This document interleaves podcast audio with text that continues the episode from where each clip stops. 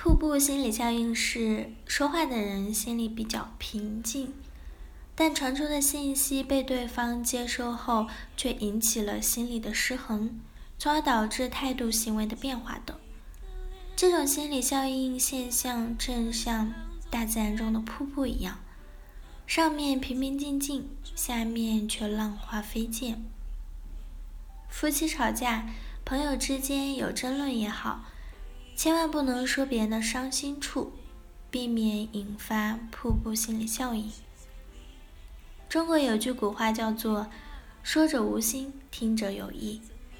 你明明只是无心的说了一句话，却有意的伤害到了别人，轻则引起对方的反感，重则给自己引来灾祸。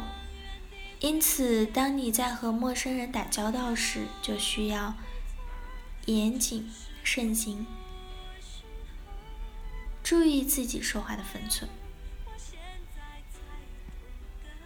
很多人都有过被别人的无心之言刺伤的经历。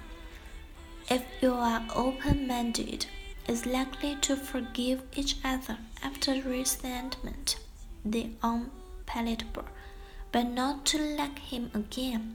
And if you're pit is still is likely to him all my life。如果你心胸开阔，很可能在愤恨不快后原谅了对方，但却无法再喜欢上他；而如果你心胸狭窄，则很可能为他这一句话耿耿于怀一辈子。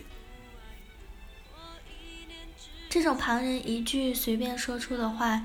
却弄得你如此不得意的现象，在心理学上被称之为“瀑布心理效应”，即信息发出者的心理比较平静，但传出的信息被对方接收后，却引起了心理的失衡，从而导致态度、行为的变化等。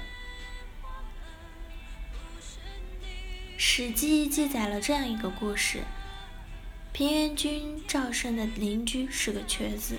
一天，平原君的小妾在临街的楼上见到瘸子一瘸一拐的在井台上打水，大声讥笑了一番。这位身残志坚的仁兄心生不忿，于是找到赵胜反映这一情况，要求赵胜杀了这个小妾。见赵胜犹豫，此兄劝说道：“大家都认为平原君尊重世子，而卑贱女色，所以世子们都不远千里来投奔你。我不过是有些残疾，却无端遭到你的小妾的讽刺讥笑。所谓士可杀而不可辱，请为你为我做主。”否则，旁人会认为你爱色而见世，从而离开你。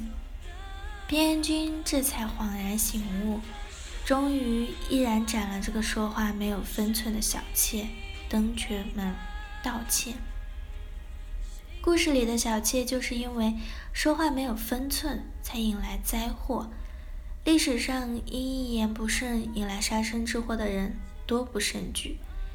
可见，注意说话的分寸是件多么重要的事情。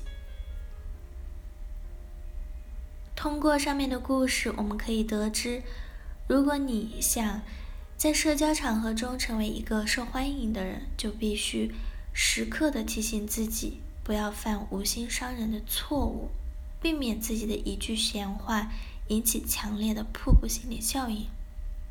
而要做到这一点，你应该知道以下两点。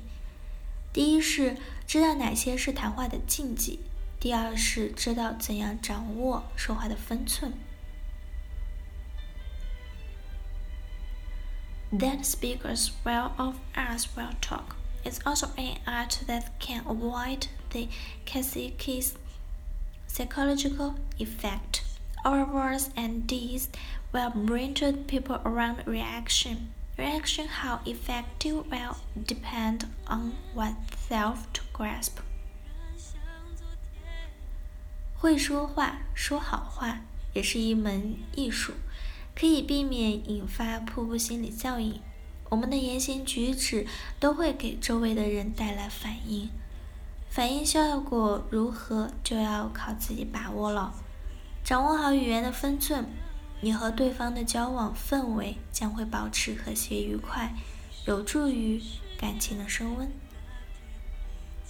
好了，以上就是今天的节目内容了。咨询请加微信 jlct 幺零零幺或者关注微信公众号“甘露春天微课堂”收听更多内容。感谢您的收听，我是 c e l i n e 我们下一期节目再见。